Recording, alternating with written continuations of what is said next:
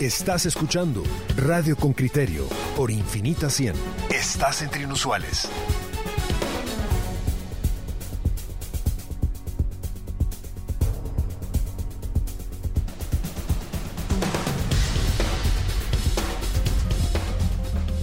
Coyuntura. Ya lo anunciaban Pedro y Claudia. En este momento vamos a arrancar la, plática, la discusión en torno a esa reforma electoral que ha sido planteada por, grupos de derecha en el Congreso de la República. Eh, escuchamos, vamos a escuchar primero un audio de, de diputados del bloque Semilla y luego vamos a conversar con el diputado Manuel Rivera del bloque Victoria, quien es miembro de la Comisión de Asuntos Electorales y, la suya es una de las 12 firmas que calza este, este dictamen. Escuchemos el audio, perdón, el, audio y luego em, conversemos con el diputado Rivera. Es cierto que hay que reformar la ley electoral, pero para mejorarla para garantizar más participación de las mujeres y de los pueblos indígenas, más democratización e institucionalización de los partidos políticos, para que el pueblo de Guatemala se sienta verdaderamente representado. De lo contrario, las reformas solo beneficiarán a las élites privilegiadas, a los financistas y a los criminales que capturan el Estado. No podemos aceptar el actual dictamen que se está presentando. En un Estado con las instituciones capturadas como el nuestro, es un suicidio democrático. Lo único que se va a lograr es abrir la puerta a más clientelismo, narcopolítica y a la corrupción. De verdad, el actual Congreso, con una mayoría oficialista que apoya la corrupción y la impunidad y ha aprobado leyes antidemocráticas, no es el mejor momento para plantear reformas a la ley electoral. La ley electoral vigente podrá tener sus defectos, pero recoge las demandas ciudadanas que desde el 2015 se exigían para terminar con el mayor problema que tiene nuestra democracia, que es el financiamiento electoral ilícito. La nueva propuesta es terrible. Duplica el techo del financiamiento electoral, con lo que volveríamos a las campañas millonarias como las del líder y el Partido Patriota, que quedaban presas de los financistas de la corrupción. Y para colmo, no fue en un proceso participativo ni transparente. Tampoco fue democrático, porque excluye las propuestas de las mujeres, de los pueblos indígenas y de las minorías de la diversidad que juntos representan al pueblo. Nos quieren tomar por ingenuos, haciéndonos creer que se fortalece el sistema electoral. Por eso es importante que la mayoría en el Congreso esté del lado del pueblo, para que de verdad se impulsen reformas que favorezcan la democracia y no la corrupción. Muy bien, ahora sí le damos la bienvenida al diputado Manuel Rivera del bloque Victoria. Diputado, gracias por acompañarnos en esta mañana. Bienvenido. Muchas gracias, muy buenos días. Eh, eh, diputado, eh, yo me he leído esta norma. Hay cosas que ponemos que podemos discutir, pero yo creo que hay otras que son muy propositivas que, que parece que nunca es tiempo de ponerlas en Guatemala. ¿Por qué estas declaraciones no es tiempo? Yo, siempre oigo la misma excusa, no es tiempo. No es tiempo o no quieren, por ejemplo, que se elijan a los diputados eh, de una manera directa porque prefieren hacerlo por partido político, porque igual los queman, o no quieren, eh, por ejemplo, que el tema electoral y de partidos, eh, perdón, la financiación esté clara quiénes no pueden dar dinero, que es un tema que también le preocupaba a quienes hemos escuchado. ¿Cuál, es la razón de fondo? ¿No se quiere o no es el momento? Bueno, las razones de los diputados que hablaron. Eh, realmente nosotros como Bloque de Victoria siempre hemos estado en una oposición, en una crítica a este gobierno de, de, todos los puntos en la utilización de recursos, en las acciones que han tomado. Creemos nosotros y apoyamos estas reformas porque como lo dicen mis compañeros, también estas reformas recogen solicitudes de la ciudadanía para mejorar el proceso. En ningún momento se buscaba acá, eh, como lo dicen ellos, que, esto sirva para financiar y para que regresen las campañas millonarias. ¿Qué más campañas millonarias las que está haciendo el presidenciable Conde Orellana con los recursos del Estado en este momento?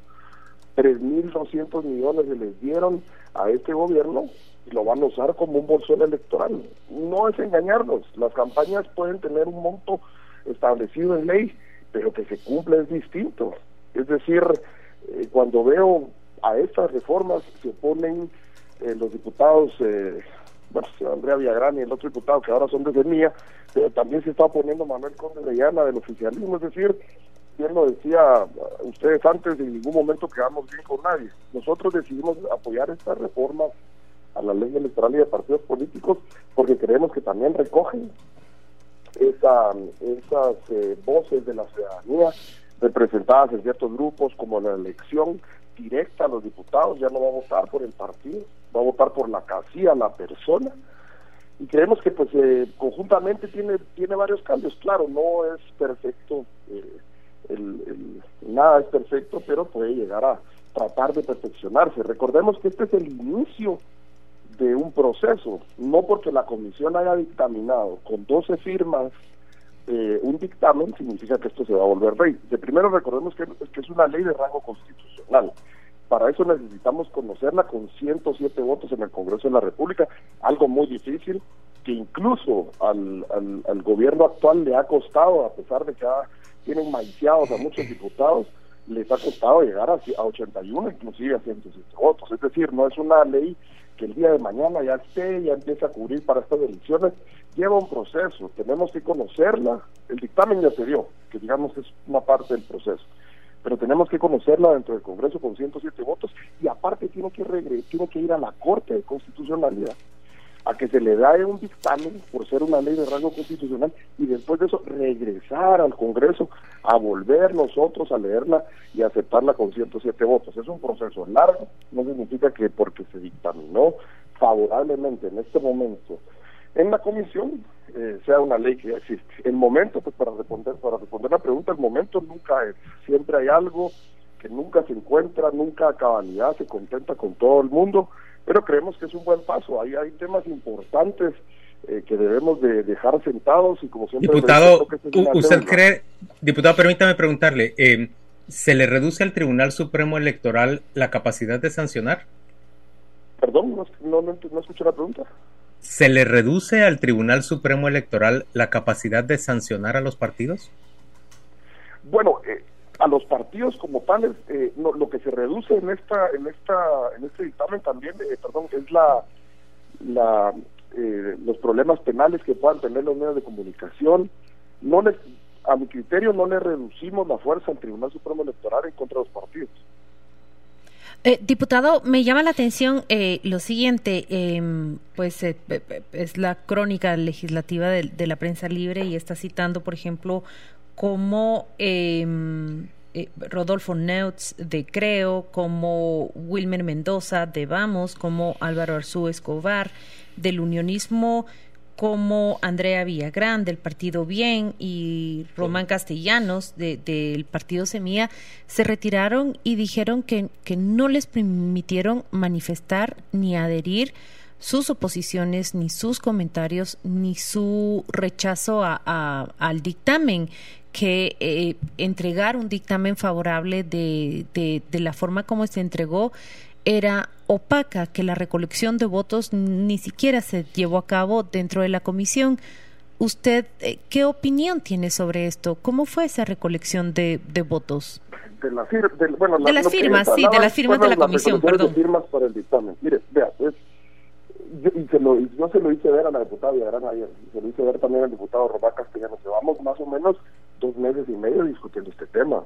Ese dictamen es nuevo ese dictamen no se presentó ayer, no sé si... Yo lo firmé ayer, porque a mí eh, el bloque me autoriza la firma después de un análisis que se hace eh, eh, legalmente. Pero el dictamen no es nuevo, el dictamen no se presentó ayer, no fue una sorpresa. el diputado Rodolfo Noy renuncia a la comisión. Es decir, el dictamen no fue presentado ayer, llevábamos dos meses de discusión. Eh, a mí me queda claro que el presidente de la comisión lo, lo abrió para discutirlo durante dos meses y fue constante en presentárselo a cada uno de los miembros, por lo menos en mi caso, hace dos meses empezamos a platicarlo, me lo presentó, me enseñó las posiciones, nosotros no estábamos muy claros eh, en el listado abierto porque creemos que son, eh, pues hay que buscar una forma para poder presentárselo al ciudadano en El Salvador, en, Honduras, eh, ya se vota de esa manera, pero esas grandes plan, plantillas que se presentarán al ciudadano, digamos, en el momento que se llevara a cabo una elección así, son grandes las boletas. Es decir, analizar esos temas son los que nosotros creemos y se lo hicimos ver al presidente de la comisión en estos dos meses. No es nuevo el dictamen, el, el, dictamen ya lleva dos meses dando vueltas dentro de la comisión. Eh, diputado. No agarró de sorpresa a nadie. Eh, diputado, veíamos a partidos, justos algunos de los que se quejan ahora del tema de que no se había hecho un esfuerzo suficiente para empadronar a los jóvenes. Justamente este marco legal yo entiendo que lo resuelve. El RENAP directamente se pone de acuerdo con el Tribunal Supremo Electoral y hay un empadronamiento de manera automática. Tampoco parece que gusta eso. Eh, eh, cuéntenos, ¿qué, ¿qué beneficio representa esta unión del RENAP con, con, el Tribunal Supremo Electoral a efectos de, de, tener más claras o más abundadas, que son uno de los reclamos que hemos visto, las listas particularmente de jóvenes, que es un reclamo que hemos visto, eh, para el ejercicio del voto. Cuando yo leí esta modificación me pareció excelente, porque para mí parecer ese debiese ser el procedimiento para toda persona que cumpla su mayoría de edad en Guatemala. Es decir, usted saca su EPI. Guatemala es complicado en todo el sentido. Usted va a sacar su EPI, hay problemas, va a sacar soluciones, hay problemas, tiene que ir a tal lugar, tiene que regresar. Y entonces yo creo que si simplificamos eso y proponemos lo que se hizo acá, de que eh, al momento de, obtener su EPI, de una vez el RENAP en línea pueda, eh, digamos, acreditar ante el tribunal que esa persona ya, ya, ya tiene la capacidad de empadronarse, estamos simplificando esos procesos. Sí, eso es... Pero diputado, yo, yo, yo, estoy de acuerdo con eso, que me parece una reforma de procedimiento. Le recomiendo incluso que salga de una vez el número de NIT del ciudadano cuando, cuando saque su, su DPI. Pero esa es, como le digo, una reforma de procedimiento de orden lógico y razonable, lo cual es tan ausente o tan precario en, en Guatemala. Pero vayamos a las reformas de fondo. ¿Qué cambiaron ustedes respecto al financiamiento privado? ¿Por qué, por qué se vuelve confidencial el gasto de financiamiento privado nos está diciendo nos está diciendo prensa libre y se evita la denuncia de actos ilícitos ante el Ministerio Público. Esas ya no son reformas de procedimiento, esas son reformas que parecieran atentar contra la transparencia y la esencia democrática de un proceso electoral. Bueno, lo que nosotros entramos a modificar es el 21 ter, que lo modifica el artículo 10 de este, de este dictamen.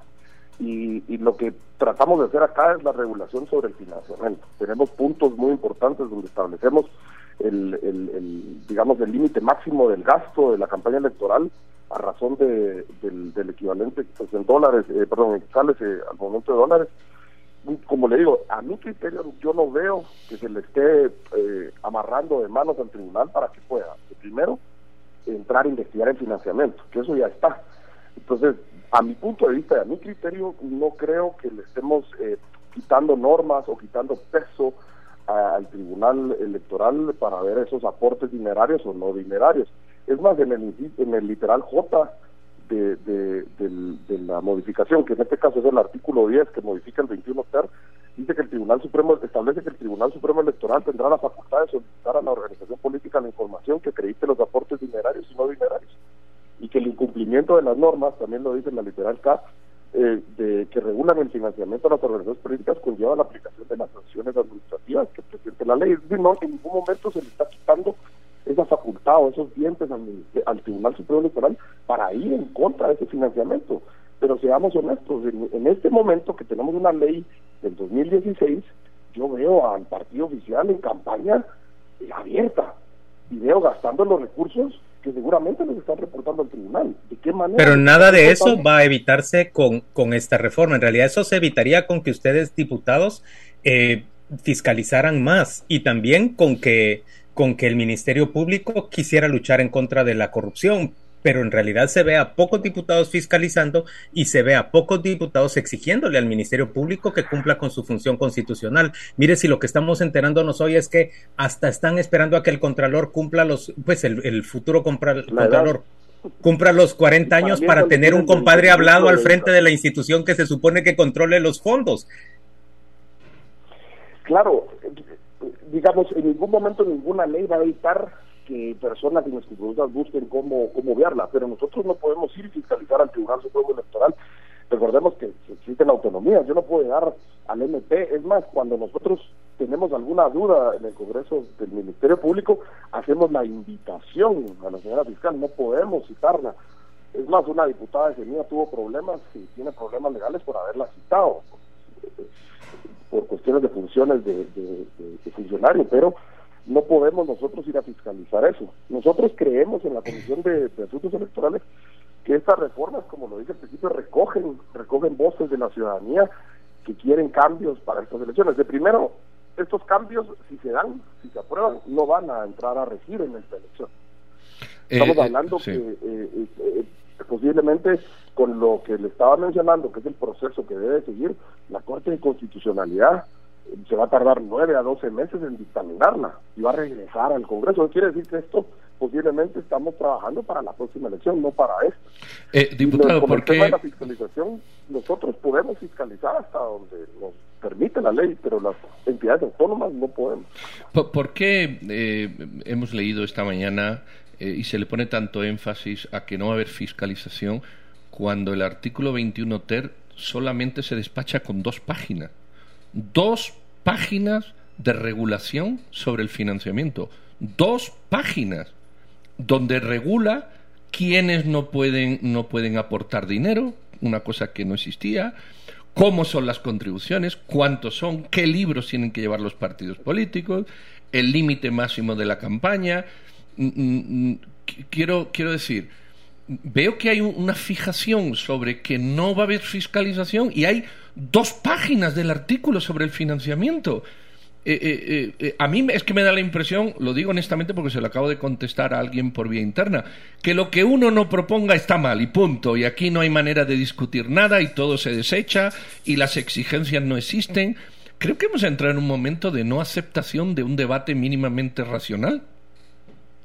Solo, perdón, la literal G también del, del, 21 TER, digamos, que lo reforma en este dictamen, en el artículo 10, también establece un porcentaje del Sí, el 10%, el 10% máximo. Por eso digo que son dos páginas.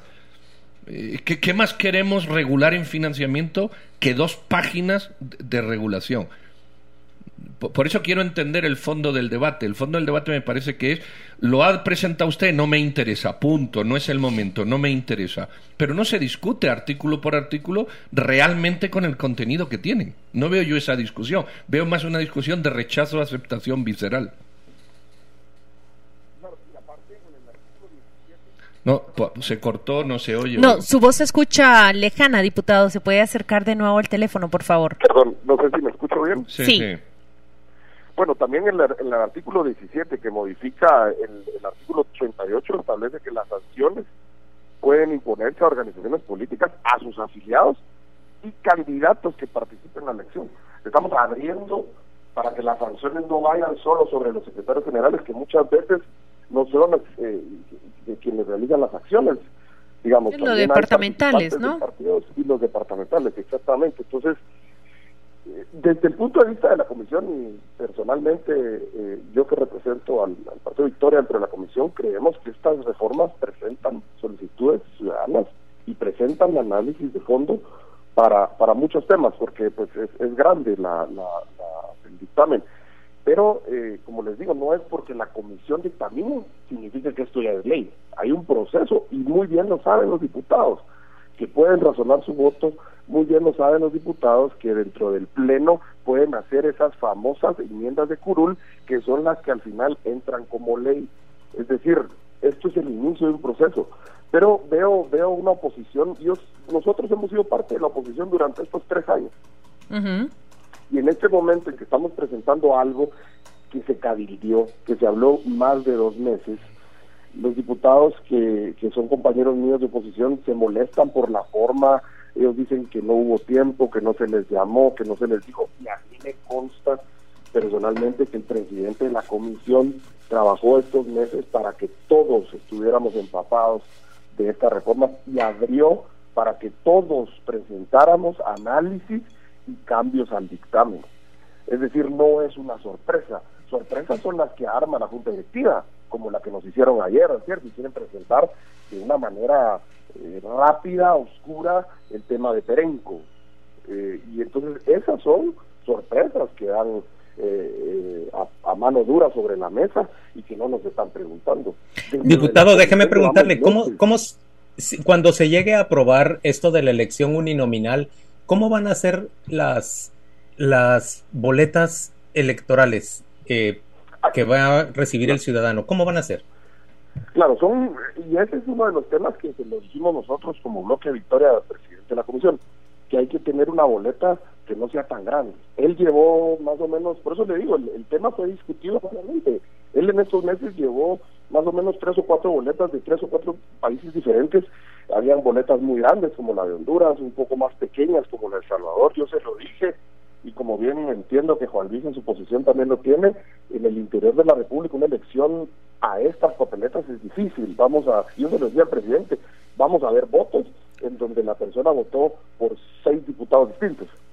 Entonces son votos anulables, presidente, ¿verdad? Son votos eh, que pueden ser susceptibles de anulación porque necesitamos esa preparación cívica o esa preparación electoral y decirle, mire, ¿por qué? A respondiendo a la pregunta, porque las plantillas son muy grandes, Juan Digamos, hay distritos electorales, el distrito electoral más grande es el distrito del Estado Nacional con 31 diputados. Después lo sigue el distrito departamento de Guatemala con 19. Después lo sigue el distrito... Municipios del departamento, sí. Y después Huehuetenango. Digamos, después Huehuetenango con 10, después tenemos Otonicapán con 9. Es decir, cuando, cuando abramos las plantillas de votación en el Estado Nacional, usted va a encontrar 31 posiciones por 28 partidos. Si hacemos la multiplicación, son 300 y pico de, casillas que puede crear una confusión. Y eso lo hicimos ver al presidente. Pero como la solicitud ciudadana es si quieren votar directamente por el diputado, ya no listas, y lo que siempre nos decían, ya no se escondan en una lista, porque el partido propone una lista y ahí van 19 candidatos hacia atrás, digamos, en el caso de del departamento de Guatemala y sus municipios, que es un distrito aparte, ellos decían ya no se escondan atrás de la lista, entonces creemos nosotros que es, es transparente para la población poder decir aquí de estos 19 yo no quiero a los 19 me voy a brincar el 1, 2, 3, voy a votar por el 4, pero hay que analizarlo, cómo vamos a presentar esa plantilla. Yo se lo decía al presidente, que es un poco complejo presentar tantos candidatos con fotos, porque recordamos que en este momento usted va a elegir y cuando elige lo más que tiene es el listado de los nombres. Porque fotos, en este momento fotografía en la papeleta únicamente existe para el presidencial y después alcaldes, diputados y parlaceres no, no contienen foto. Esta modificación está pidiendo foto por casillas para identificar a toda la casilla y planteársela a la ciudadanía para que la ciudadanía pueda elegir entre toda esa plantilla y no votar por un partido, sino votar por una persona. Algo que debemos de analizarlo en la, en la propuesta que se hizo dentro de la comisión, yo se lo hacía ver al presidente, que esa boleta sí debiésemos de platicarla a nivel nacional y hacer una mesa institucional para, si en algún momento se llegase a utilizar, para que eh, el país esté enterado de cómo será la plantilla, porque si es una elección totalmente distinta. Después de nuestros 37 años de elecciones, digamos, eh, de esta manera que las hemos visto, elegir así va a ser un cambio eh, bastante fuerte y sustancial para la población, y tiene que estar bien informada y tiene que ser una plantilla muy clara, porque llevar 19 fotos puede crear confusión. Muy bien, pues yo creo que ahí quedan muchos elementos de debate. Manuel Rivera, diputado de, del bloque Victoria y miembro de la Comisión de Asuntos Electorales, muchas gracias, muy amable. Seguramente seguiremos hablando de esto por, por un tiempo. Pero sí, gracias, diputado, por abrirse a esta, a esta discusión. Ya habremos de volverlo a invitar. Feliz día para usted. Muchas gracias. Gracias. Muchas gracias.